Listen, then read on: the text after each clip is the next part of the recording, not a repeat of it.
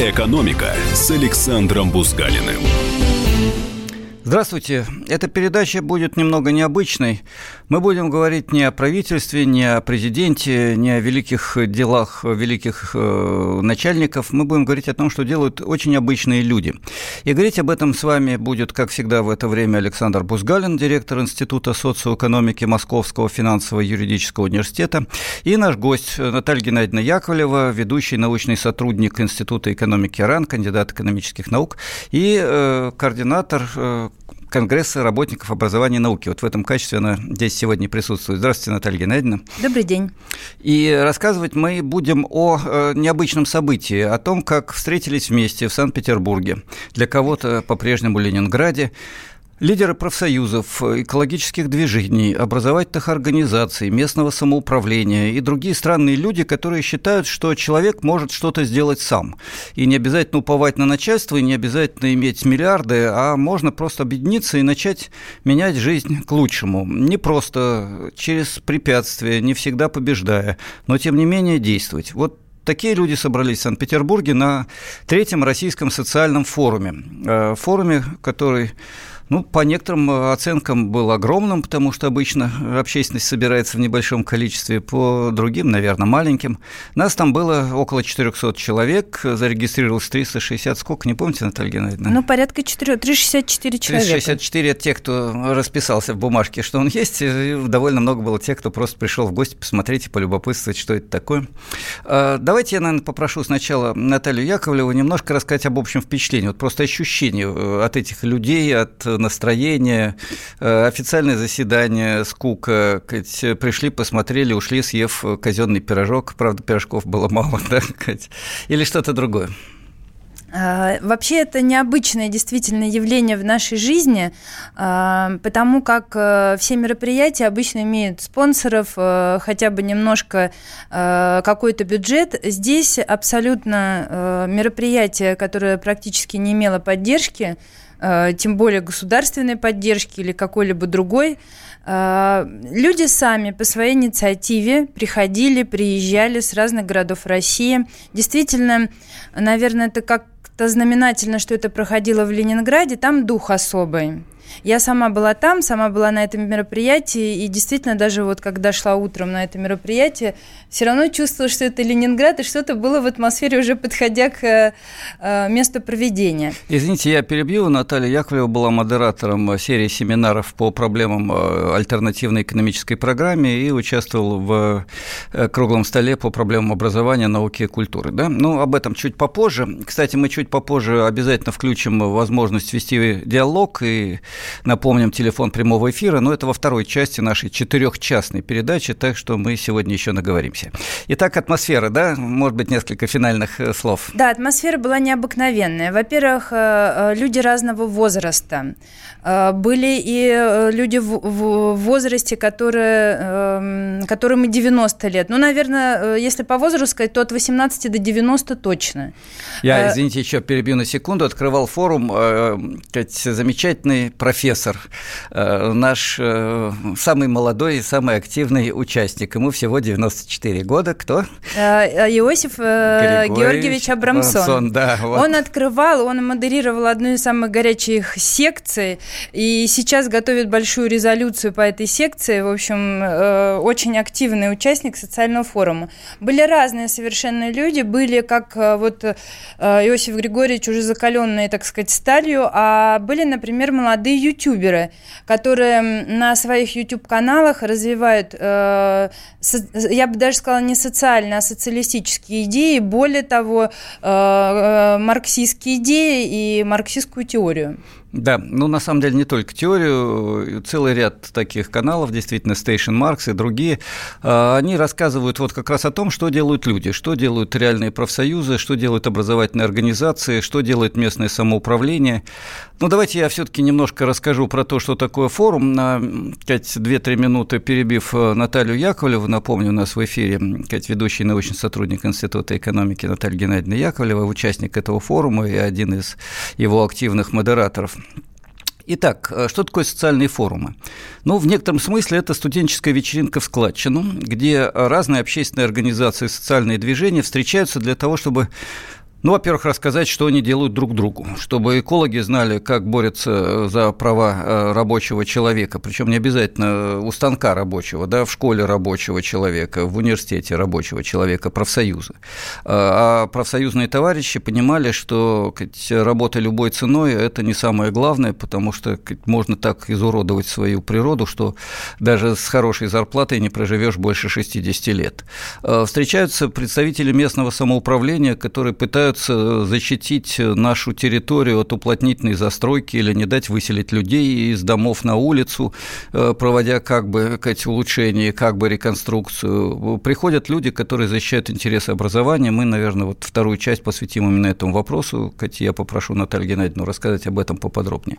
Встречаются вместе, э, в том числе для того, чтобы скоординировать свои действия.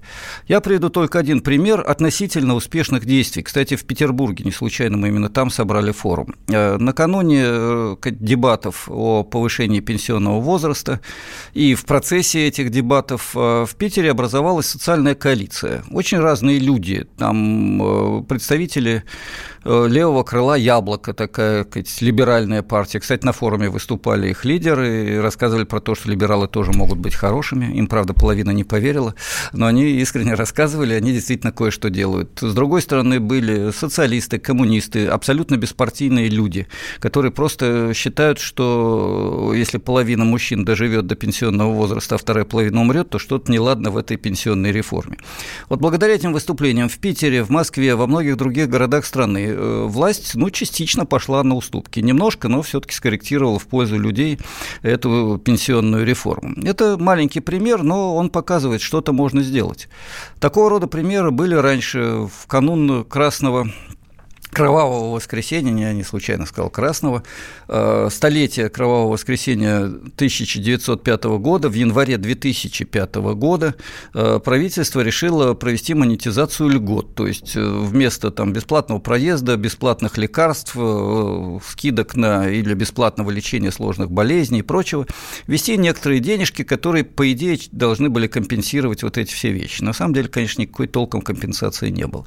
И люди, где стихи стихийно, а где организованно, благодаря вот этим общественным организациям, социальным движениям, как правило, даже не партиям, э, перекрыли дороги, вышли на митинги протеста. У правительства тут же нашлись многие сотни миллионов долларов, даже а не рублей, для того, чтобы отказаться от монетизации льгот и решить проблемы. Э, кстати, на форуме было приветствие в адрес э, тех, кто вышел на протест против строительства храма вместо сквера в Екатеринбурге, те, кто выступил против того, чтобы из Москвы тащили грязь весь мусор и всякую гадость э, на север, и там разрушали последнюю возможность для людей ловить рыбу и собирать грибы, потому что буквально этим живут, чтобы не умереть с голоду. Эти районы очень бедные. И вот эти выступления показали, да, конструктивные, спокойные, вполне конституционные действия у нас, социальное государство по Конституции, позволяют решать целый ряд интересных проблем. Наталья, извините, может быть, последние какие-то вот эмоциональные оценки, да, Катя, у нас осталось две минуты до конца первой части эфира, во второй поговорим конкретно вот на примере образования, что могут делать люди. Да, я сейчас еще так все вспомнила, э, что происходило. Я хотела бы э, в заключение вот этой первой небольшой части сказать, что э, может быть, покажется, что 400 человек это не так много. Бывает и побольше мероприятия, может быть, митинги большие, вы знаете, но это стоит того, потому что, наверное, там собралась самая соль, с одной стороны, проблем – вот который Александр Владимирович перечислил. С другой стороны, это собрались люди, не просто неравнодушные к этим проблемам, а люди, которые активно борются за неравенство, вернее, против неравенства, э, против того, что творится э, в образовании, науке, культуре отрицательно, ну и так далее. То есть это вот столкновение, с одной стороны, проблем, с другой стороны, людей, которые активно борются э, за лучшее в нашем обществе. Ну вот э, у нас уже начинают идти сообщения. Прежде чем уйти на перерыв, я напомню, что через несколько минут э, в начале второй части, ну и на протяжении всего эфира мы будем ждать ваши звонки. Э, телефон прямого эфира 8 800 200 ровно 9702, 8 800 200 ровно 9702, WhatsApp и Viber плюс 7 967 200 ровно 9702. Первые сообщения у нас уже идут, но давайте мы их прочтем немножко попозже позже. А сейчас я хотел бы обратиться к вам, уважаемые радиослушатели, с вопросом. А вот как вы думаете, все-таки это э, нужное или нет дело нам самим пытаться изменить нашу собственную экономическую и социальную жизнь? Э, попытаться э, сделать что-то через профсоюз, через местное самоуправление, э, ну, наконец, э, через общественные организации, которые защищают э, те же образовательные организации. Вот школы закрывают, а люди борются и не дают закрывать эти школы в многих районах нашей страны. Вот как вы думаете, должны ли мы сами что-то делать или сложить ручки и тихо стагнировать? Я последнее, что напомню, по данным социологического опроса, половина россиян не может позволить себе купить предметы длительного пользования, а дохода хватает только на еду и самое-самое необходимое. Вот, может, в этих условиях надо что-то начать конституционно, но активно действовать самим, э, участвуя в тех организациях, которые есть в нашей стране, которые встретились в Питере, которые есть в почти в любом городе, а уж в миллионниках есть везде. Вот, пожалуйста, звоните и давайте попробуем обсудить эту проблему. Напомню, у нас сегодня в студии Наталья Яковлева, ведущий научный сотрудник Института экономики РАН и один из активных участников форума. И я, Александр Бузгалин, директор Института социоэкономики Московского финансово-юридического института. Ждем ваших звонков и продолжим после перерыва рассказ о Российском социальном форуме. Экономика. Радио Комсомольская правда". Более сотни городов вещания и многомиллионная аудитория. Калининград 107 и 2 FM. Эм. Кемерово 89 и 8 FM. Красноярск 107 и 1 FM. Эм. Москва 97 и 2 FM. Эм. Слушаем всей страной. Экономика с Александром Бузгалиным. Мы продолжаем наш эфир. С вами Бузгалин Александр Владимирович, директор Института социоэкономики Московского финансово-юридического университета.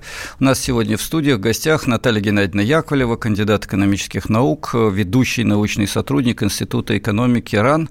Но с Натальей Яковлевой мы сегодня беседуем не о академических проблемах академической науки, мы беседуем о том, э, что происходило на Российском социальном форуме, встрече самых разных общественных организаций, социальных движений. Э, тех, кто реально изменяет нашу жизнь и добивается определенных результатов. Маленьких, э, иногда не самых маленьких. Мы говорили о э, хотя бы частичной, но все-таки коррекции пенсионной системы в пользу граждан, да, когда решили повысить возраст сразу на 5 лет, ну, удалось чуть-чуть кое-что отбить. И вопрос, который я адресую вам, уважаемые радиослушатели. Как вы думаете, надо ли нам что-то делать? Знаете ли вы что-то об общественных организациях, которые хоть что-то что-то делают. Э, пытались ли вы сами принять участие в социальной деятельности, в экономической деятельности, в работе э, профсоюзов? Э, у нас есть независимые профсоюзы, а не только ФНПРовские, такие тихие, послушные. Есть ли какой-то опыт? Или вы считаете, что все это вообще без толку, бессмысленно, надо сложить ручки и ничего не делать? Напоминаю, телефон прямого эфира 8 800 200 ровно 9702, 8 800 200 ровно 9702, 2, WhatsApp и Viber, плюс 7 967 200 ровно 9702.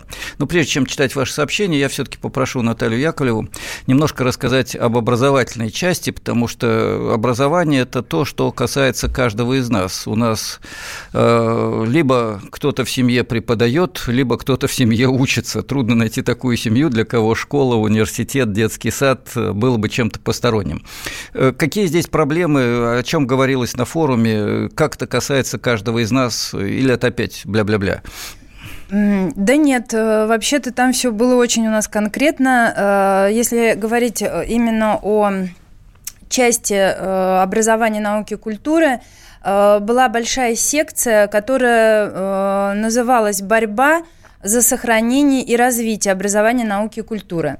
И вы знаете, просто если я даже назову, что Одним из докладчиков был, с одной стороны, Олег Николаевич Смолин, то есть участником и докладчиком этой сессии. А с другой стороны, ну, вы, э, наверное, многие из Нет, вас... давайте мы все-таки скажем, кто такой Да, Олег, Николаевич, Николаевич Смолин, да. это депутат э, Госдумы и э, зампредседателя Комитета по образованию и науке Госдумы. Я, кстати, сразу добавлю, что он э, принадлежит к тому меньшинству, которое не допустило приватизацию образования в 90-е годы. Были планы полностью приватизировать все университеты и большую часть школ. Тогда удалось отбить эту атаку, в том числе благодаря активности Кэти снизу и активности таких депутатов, как Смолин. Сейчас э, под его руководством разработан альтернативный закон об образовании, народном образовании, действительно общедоступном образовании. Ну вот просто это... Кстати, он еще и академик, помимо всего прочего. Да? Академик Российской да. академии образования, да. да ну и... вот похвалили Олега Николаевича, а кто-нибудь из простых смертных-то был? Да, а, Александр Ильич, кстати, к слову, по поводу приватизации, да, за, э, что Олег Николаевич отбил, сейчас вы, вы не думаете, что он отбил, и там все мы отбили, и нападки не продолжаются. Нападки продолжаются на Э, образования. Сейчас, например, образование подпадает под сферу услуг, а сейчас э, рассматривается законопроект о ваучеризации сферы услуг, в том числе под это попадает Слушайте, и сфера образования. Чубайсизация образования – это просто шедевр. Да, и, кстати, вот эта проблема, проблема ваучериза... возможной ваучеризации образования тоже обсуждалась. Так вот, были, как э, Александр Владимирович говорит, и простые смертные, но они не совсем простые, а я считаю, это герои, это родители, э, закрывающиеся школы в горках. Эту школу еще открывала Надежда Константиновна Крупская, старейшая школа нашей страны. Ее сейчас закрывают э, за ненадобностью и за тем, что э, нормы определенные э, не выполняются. Ну, за ненадобностью числе... я бы сказал в кавычках. В кавычках, да. да школа, э... которая не нужна, вообще это шедевр, учитывая, что там учились сотни э, детей, и это Подмосковье. Я думаю, просто надобностью является э, участок земли в шикарном месте Конечно. рядом с Москвой в отличном природном ландшафте. Да? Конечно, а детям придется за 3-4 километра километра ездить э, утром до другой школы. А, несколько родителей, э, порядка 80 э, детей, не забрали документы из этой школы, и таким образом они протестуют против закрытия этой школы. Таким образом они говорят о том, что они бы хотели, чтобы дети их продолжали учиться там, именно в горках, по их месту жительства, в этой старейшей школе. Они готовы э, помогать дальше развивать и так далее. Но вот сейчас нападки уже на этих родителей, обвинения вплоть до генпрокуратуры за то, что они мешают своим детям получать образование, хотя они, несмотря на то, что не ходят официально в школу, детки, они получают образование на дому. А, так вот, э, вы понимаете, какой разбег э, проблем. С одной стороны, обсуждались такие проблемы, в общем, для страны, как ваучеризация образования, с другой стороны, конкретная проблема конкретной школы. Закрытие ну и, кстати, школы компания, в да, солидарности, и, ну, определенные результаты эта компания дает, э, ситуация до сих пор остается неопределенной, хотя, по идее, школу должны были бы ликвидировать уже очень давно, но э, пока, к сожалению, власти имущие побеждают. Ну и зависит это в том числе от того, насколько мы не спим, а, к сожалению, в большинстве случаев мы спим. Я прочитаю целый ряд сообщений, которые к нам пришли, э, и, может быть, мы успеем хотя бы коротко их прокомментировать. У нас часто в эфире комментарии свои нам направляет некто с псевдонимом «Великий немой». Ну, слава богу, вы не немы, а наоборот пишете нам, хотя и не звоните. Какой ожидается выхлоп от форума? Ну, наверное, давайте прямо с этого вопроса и начнем. Э, Наталья, как вы думаете, какой-нибудь выхлоп будет? Ну, желательно не выхлоп углекислого газа, а какой-то позитивный результат, да? Вы знаете, я считаю, что выхлопом является сам этот форум. Вот это такой выхлоп, то есть э, я еще раз повторю, что те проблемы, которые там обсуждались, это очень большой выхлоп. И э, ждать после выхлопа, э, да, люди уехали, дальше разъехались работать, они э, уехали не с пустыми руками, они уехали одушевленные, зная, что есть товарищи в других городах, которые тоже ведут работу, которые тоже порой ведут настоящую борьбу.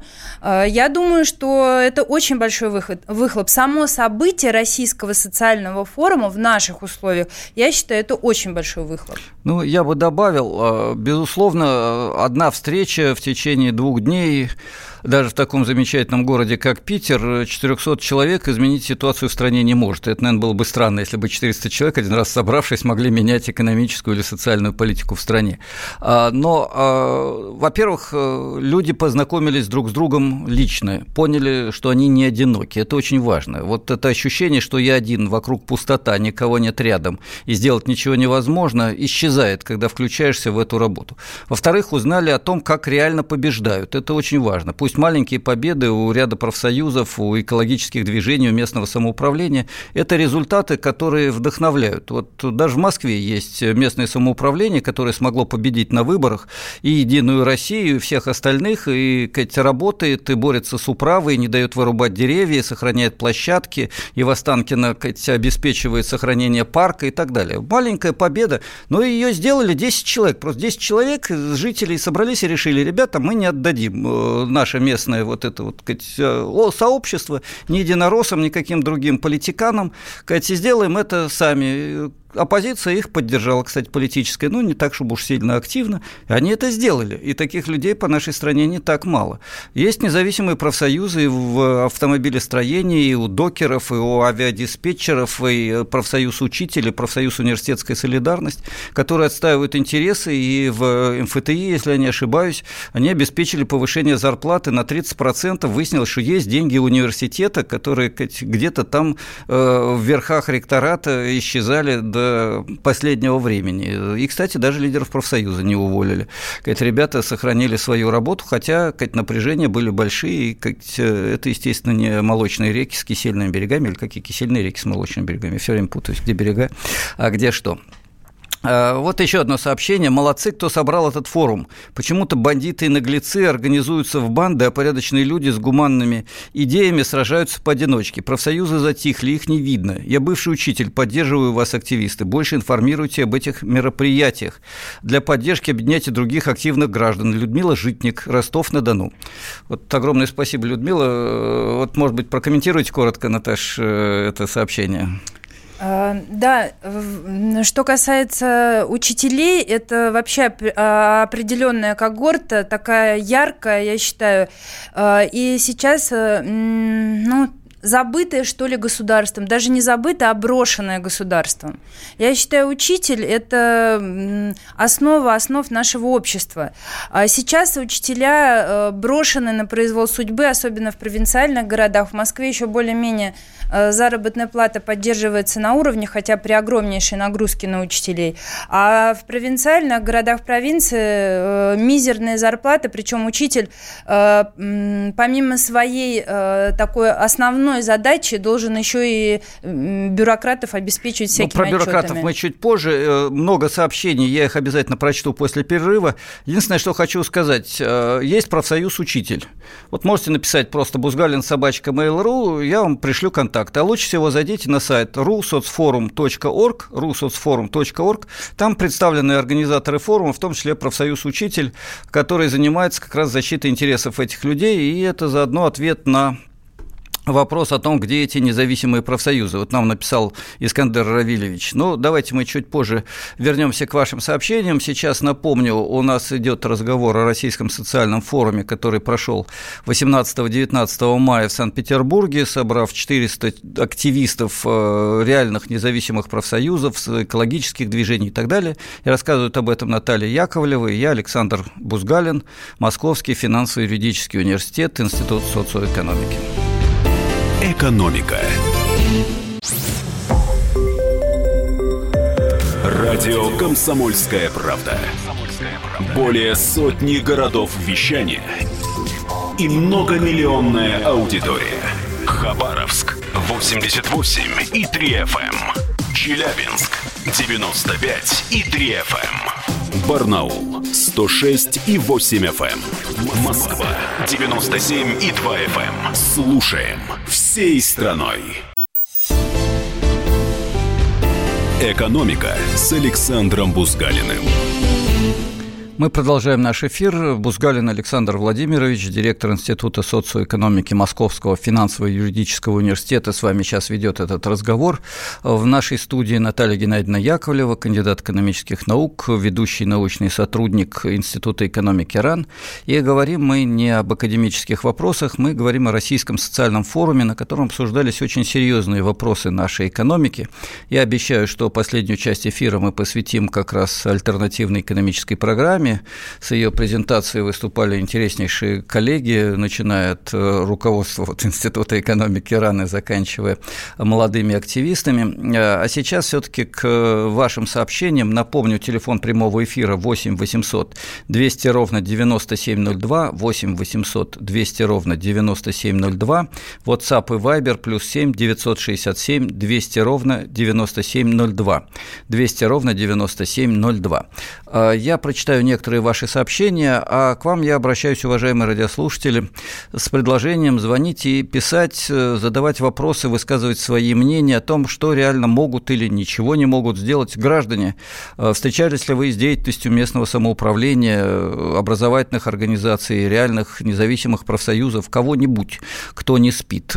Кстати, сегодня у нас не очень много звонков, видимо, это довольно символично. Вот когда просишь сказать, как вам плохо, вот тут шквал звонков идет на радио радио. А когда проще сказать, а что вы сделали, как вы попытались бороться, вот тут что-то звонков не очень много. Я никого не обвиняю ни в коем случае. Очень трудно что-то начать делать. Но вот как раз на Российском социальном форуме собралось много людей, которые делают. И это не все, кто делает, а лидеры организаций, которые делают. Наталья Геннадьевна, у меня к вам просьба. Давайте вы просто немножко расскажете, какие были семинары, э, ну, просто, может быть, их стоит перечислить, чтобы поняли люди, что есть вот такая работа, да, общественная, ее делают люди. Э, просто по программе форума. Да, программа была очень обширная, и, э, казалось бы, даже были такие темы, которые друг с другом не связаны, но действительно связывает их одно – это э, объединение за социальные права, за равенство всех людей в обществе. Но если по программе, как я уже говорила, были э, возрастные у нас участники, были молодые. И вот одна из самых больших секций была, я не знаю, Александр Владимирович, согласитесь вы или нет со мной, что я начну с нее, это была секция «Левые и современные СМИ». Да, соглашусь, там было порядка ста человек, э, во всяком случае, первая часть заседания. Действительно, в основном ребята и мальчики, и девочки, с моей, во всяком случае, точки зрения профессорской, где-то от 18, ну, может быть, до 30 максимум, да, и с большим охватом эти YouTube-каналы имеют десятки тысяч подписчиков и, Кстати, очень много резонанса. Э, Наталья, если можно, перечислите у нас звоночек, я попрошу подождать нашего радиослушателя, да, пока мы значит, перечислим эти секции просто. Э, далее, далее, э, очень интересно, я считаю, и важно, это проблема взаимодействия социальных движений и левых политических организаций. Э, там как российский опыт обсуждался, так и зарубежный, потому что были представители и зарубежных профсоюзных... И политических партий, да, из Германии, да. из Австрии, из... Бог весь откуда только не были. Хорошо, поехали дальше, да. Защита прав собственников, это то, что вот мы говорили о дольщиках, о жилье. Борьба это я уже перечисляла, но еще раз, это очень важно. Борьба за сохранение, развитие науки, образования, культуры. Эм, была секция достаточно интересная, это среда обитания, культурное наследие и граждане. Это... Кстати, в Питере, да, закрывают Пулковскую обсерваторию, и удалось отстоять Исаки в качестве музея общественности, и пока обсерваторию пытаются отстоять, чтобы там не построили очередной жилищный комплекс. Очень актуальная проблема и для Питера, и для всей страны. Извините, что перебил, да. Да, профсоюз профсоюзы также у нас были объединены в отдельную секцию, и они обсуждали как э, свои внутренние э, проблемы, это профсоюзная организация, так и взаимодействие профсоюзов и общественных движений. Я считаю, что это тоже важная вот, проблема. Кстати, профсоюзный органайзинг – это была интереснейшая штука, где те, у кого получилось организовать забастовку, сильный профсоюз и решить проблемы, рассказывали, причем по скайпу из регионов, рассказывали, как это делать, и люди просто учились элементарно тому, как делать, как не наступать на грабли, не разбивать себе лоб, а побеждать. Да, кстати, из э, скайп-включения можно сказать, что было больше, чем 400, 400 да, человек, да, потому да. что была, была связь по скайпу. И даже такие были темы, как, например, положение в местах лишения свободы, по э, правам женщин отдельная да, была очень секция. семинар, да. Большая э, достаточно была секция и семинар интересный. Ну вот, наверное, это основные темы. Да, на самом деле к этому можно добавить еще много открытых дискуссий и итоговое обсуждение, но давайте все-таки примем звонок, если он еще не убежал от нас. Кать, э, Константин? Константин, вы в эфире, здравствуйте. Добрый, доброй ночи у нас уже. А, вы из Владивостока? Или Нет, почти? Иркутская область. Иркутская область, ну почти, да. Слушаем вас. Да, ну я немножко перепрыгнул, конечно, с вашей программы. Вы сейчас про экономику рассказываете. А тут до этого рассказывали про там про школу, про социальные проблемы, про профсоюзы. Я бы хотел бы сказать, что как у нас обстоят в городе Братске. Скажите. Да, хотел бы выразить огромную благодарность э, депутату Государственной Думы Андрею Владимировичу Чернышову, который был у нас э, выдвинут э, с Бурятии и Херит Булагатского района. Потом в Иркутской области был, и сейчас он в Госдуме. Э, молодец, мужик наш сибирский. Да, он сейчас поднял тему у нас именно в Братске. Э, ветеран труда поднял проблему поднял проблему многодетные матери, ипотечные кредиты, а, каникулы ипотечные. Он приезжает два раза в месяц к нам сюда, в Сибирь, с Москвы, и приводит, э, проводит э, приемы э, в нашей доме братской. Так Понятно. Вот, вы извините, да, я вот... да, вынужден вас перебить. У нас тут короткий эфир, но в любом случае огромное спасибо за этот звонок. А к вам предложение. Попробуйте в Братске создать какую-нибудь сеть людей, которые не только тогда, когда депутат приезжает, а и без депутата будут что-то делать, а депутат будет вам помогать, защищать и продвигать. Кстати, это один из очень хороших вариантов. Спасибо вам, что вы позвонили. И некоторый урок для всех остальных. Э, депутатов можно использовать в качестве пробивной силы, своего рода тарана с одной стороны и щита с другой стороны стороны. Э, собрание, встреча с депутатом вполне официальное основание для того, чтобы поговорить о самых серьезных проблемах. Депутат на время уехал, оставьте реальный актив, который будет делать что-то в промежутке. Э, на актив кто-то пытается из местных чиновников там, или бюрократов, или еще кого-то надавить, э, зовете депутата, давай приезжай, защищай, для чего мы тебя избирали, да? Вот так и получится. Если депутат сидит, ничего не делает или исключительно под себя работает, ну, в следующий раз не избирайте. Ну, кстати, еще один маленький фрагмент социального форума. Выступая, Олег Смолин сказал, что по э, опросу общественного мнения в ЦИОМа подавляющее большинство граждан России поддерживает э, бесплатное образование не только наполовину, как сейчас в университетах, а полностью. Поддерживает необходимость э, увеличения сигнований на медицину и сокращения на содержание государственного аппарата. Подавляющее большинство граждан не поддерживало увеличение пенсионного возраста, ну и так далее. И при этом граждане избирают депутатов, которые голосуют против э, расширения расходов на образование, за увеличение пенсионного пенсионного возраста и так далее. Уважаемые товарищи радиослушатели, именно к товарищам радиослушателям обращаюсь, давайте думать, за кого мы голосуем. Посмотрите, что ваши депутаты, которых вы поддержали, сделали за предыдущие годы. Если вы согласны с тем, что они делали, ну тогда голосуйте. Если нет, так голосуйте за других. Ну, тут-то лично никого еще в тюрьму не сажают за правильное голосование. Наоборот, есть возможность такая. Ну, я немножко увлекся. А, еще один вопрос, который я переадресую Наталье Яковлевой. А, вы обсуждали обсуждали, э, обсуждали ли вы, как делать, а не просто что делать. А вот как делать, что-нибудь обсуждали или нет? Давайте подумаем вместе, Наташа. Э, обсуждали. И как делать, вот э, я, наверное, возвращусь к этой ситуации в школе горки закрывающейся. Угу. Просто это очень ярко и болезненно, и родители приехали активно, и я была вот как раз на этой секции по образованию новой культуре. А э, там встретились непосредственно родители вот с депутатом, как я уже сказала, Смолиным, и реально э, сразу наметили быстро план действий, э, что родителям делать.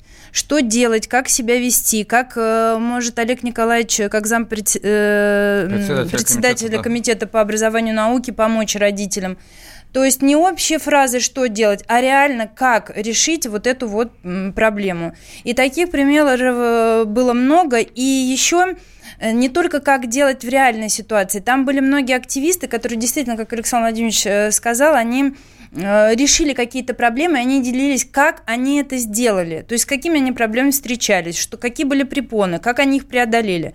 То есть реально как делать. Те же ютуберы друг другу рассказывали, как у, них получился канал, с чего они начинали. Ну, вот, кстати, пример. Буквально несколько человек э, собираются для того, чтобы сделать канал, который говорит правду и обсуждает самые интересные, самые сложные проблемы. Э, в Иваново, в дальних городах Сибири, далеко не только в Москве и в Питере.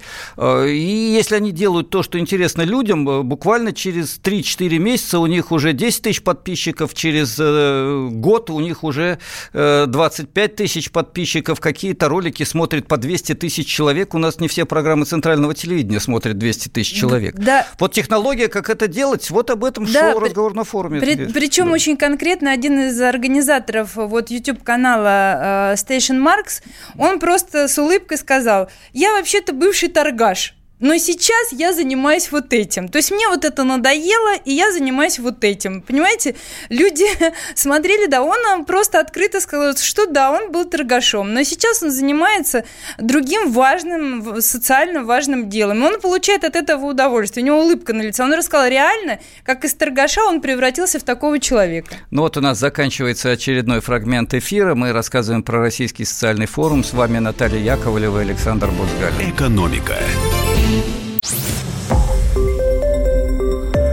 Радио «Комсомольская правда». Более сотни городов вещания и многомиллионная аудитория. Челябинск 95 и 3 FM. Эм. Керчь 103 и 6 FM. Эм. Красноярск 107 и 1 FM. Эм. Москва 97 и 2 FM. Слушаем всей страной. «Экономика» с Александром Бузгалиным. Бузгалин Александр Владимирович, директор Института социоэкономики Московского финансово-юридического университета, заканчивает э, наш сегодняшний эфир вместе с Натальей Яковлевой, э, ведущим научным сотрудником Института экономики Российской Академии Наук. И мы говорим о Российском социальном форуме, на котором э, самые обычные люди, но неравнодушные, принявшие участие в общественной деятельности, рассказывали, как они защищают свои собственные интересы. Только не свои личные, не свои частные, а интересы общие для предприятия, для школы, для завода, для города, для микрорайона, э, для парка, если хотите, в котором мы все гуляем. Я не знаю, есть ли интерес у парка, но у людей, которые гуляют в парке, эти интересы есть. Я задавал вопрос радиослушателям, надо ли нам самим просыпаться или давайте подождем, когда все само собой как-то устаканится, и спонсоры за нас все сделают, или государство за нас все сделает. Вот э, пришло немало сообщений, мы их читали на протяжении эфира. Сейчас я хочу э, напомнить одно, которое пришло от Виталия. Конечно, должны, имеется в виду, мы должны действовать. Прошли те времена, когда за нас все решало государство.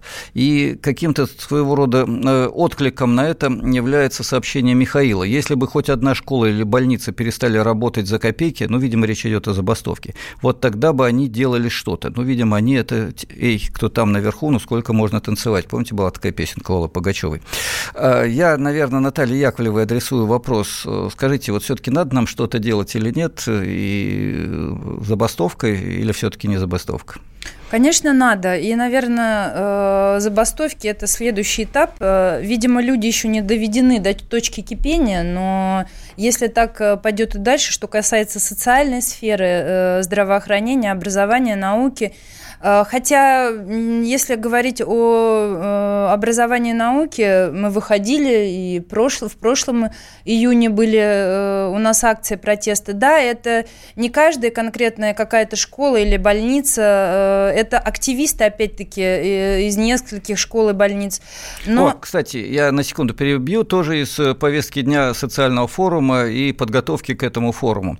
Профсоюз действия, профсоюз медицинских работников входит в конфедерацию труда России. Вот знаменитые как раз акции медсестер, которых перевели на роль то ли уборщиц, то ли нянечек, я уже не помню, э, вышли с протестом, и это была очень серьезная акция.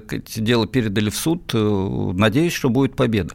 Были забастовки на автомобильных заводах, в том числе на заводах Форда, где рабочим удалось победить. Самое смешное, что в результате повышения зарплаты одновременно повысилась производительность труда, и хозяин в конечном итоге выиграл от забастовки рабочих. Это вот один из парадоксов. Потому что когда человек превращает в быдло, которое работает в мерзких условиях и за гроши, человек работает плохо.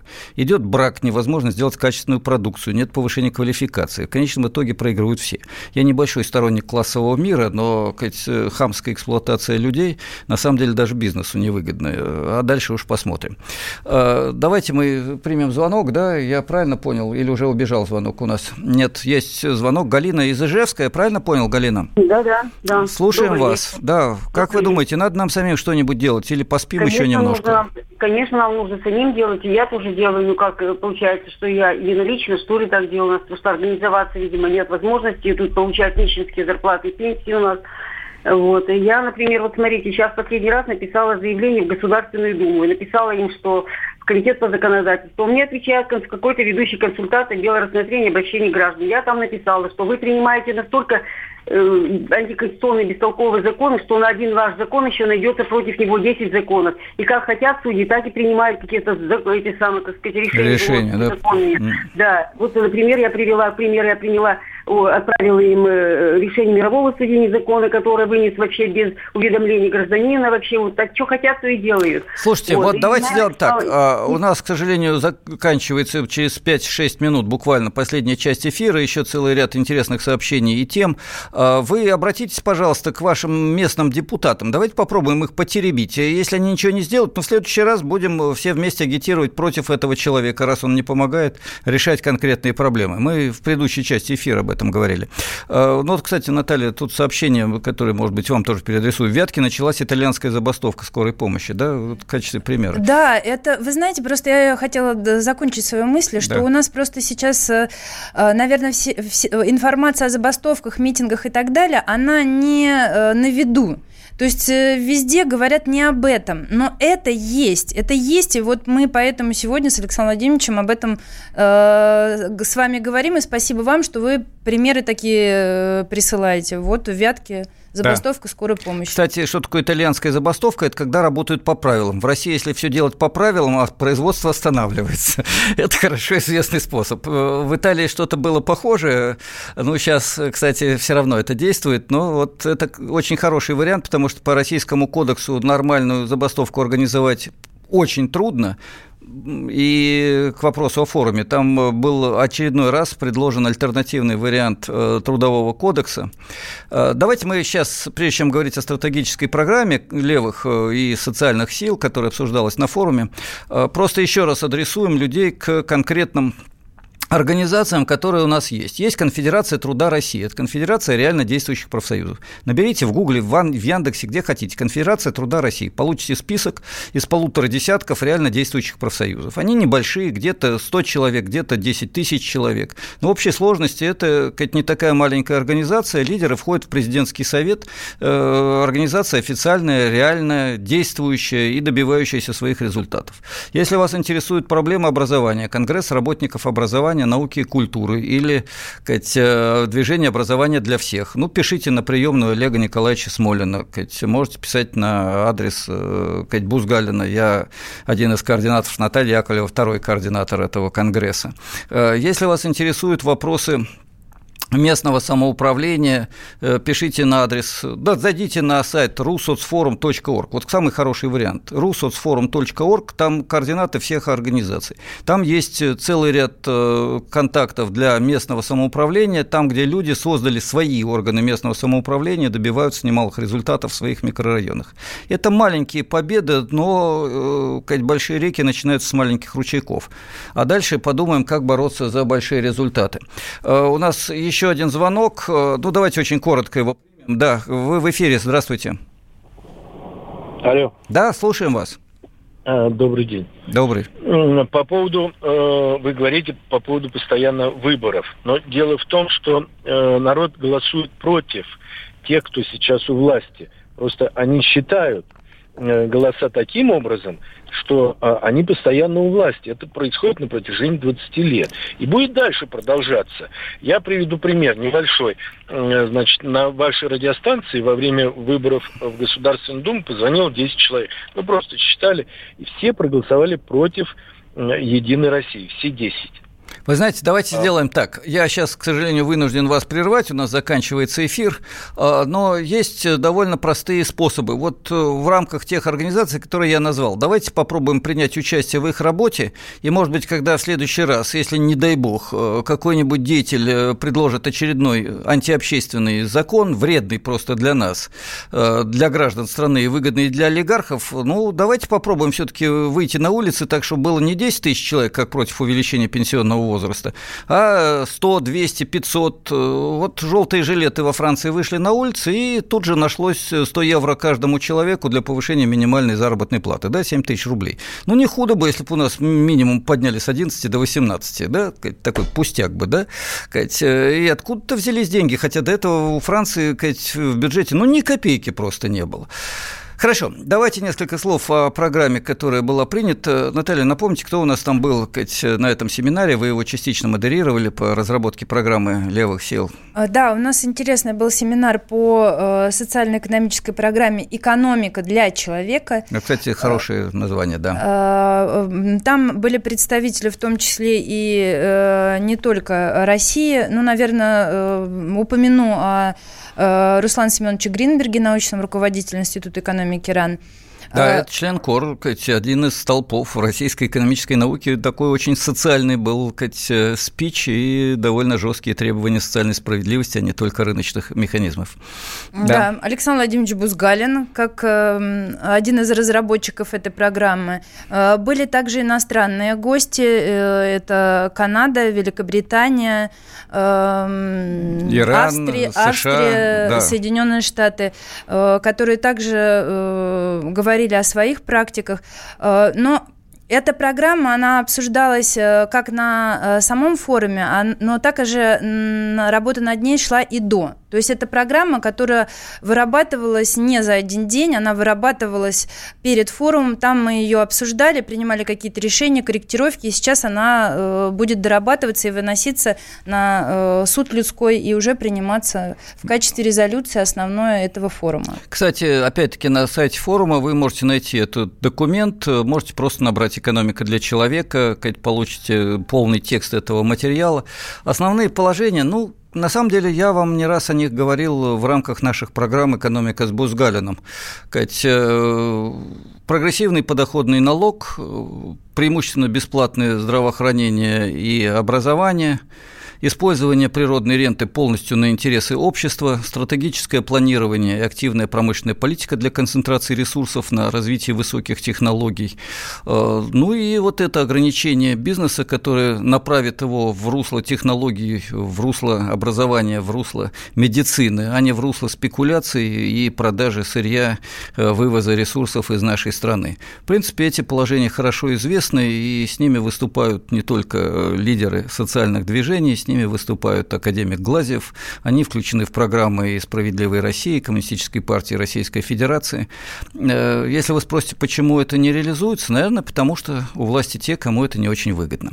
С вами была Наталья Яковлева, наш гость. Спасибо, Наташа, что вы пришли в наш эфир. И я, Александр Бузгалин, директор Института социоэкономики Московского финансово-юридического университета.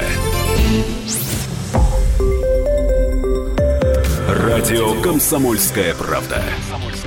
Более сотни городов вещания и многомиллионная аудитория. Хабаровск 88 и 3 FM. Эм. Тюмень 99 и 6 FM. Эм. Кемерово 89 и 8 FM. Эм. Москва 97 и 2 FM. Слушаем всей страной.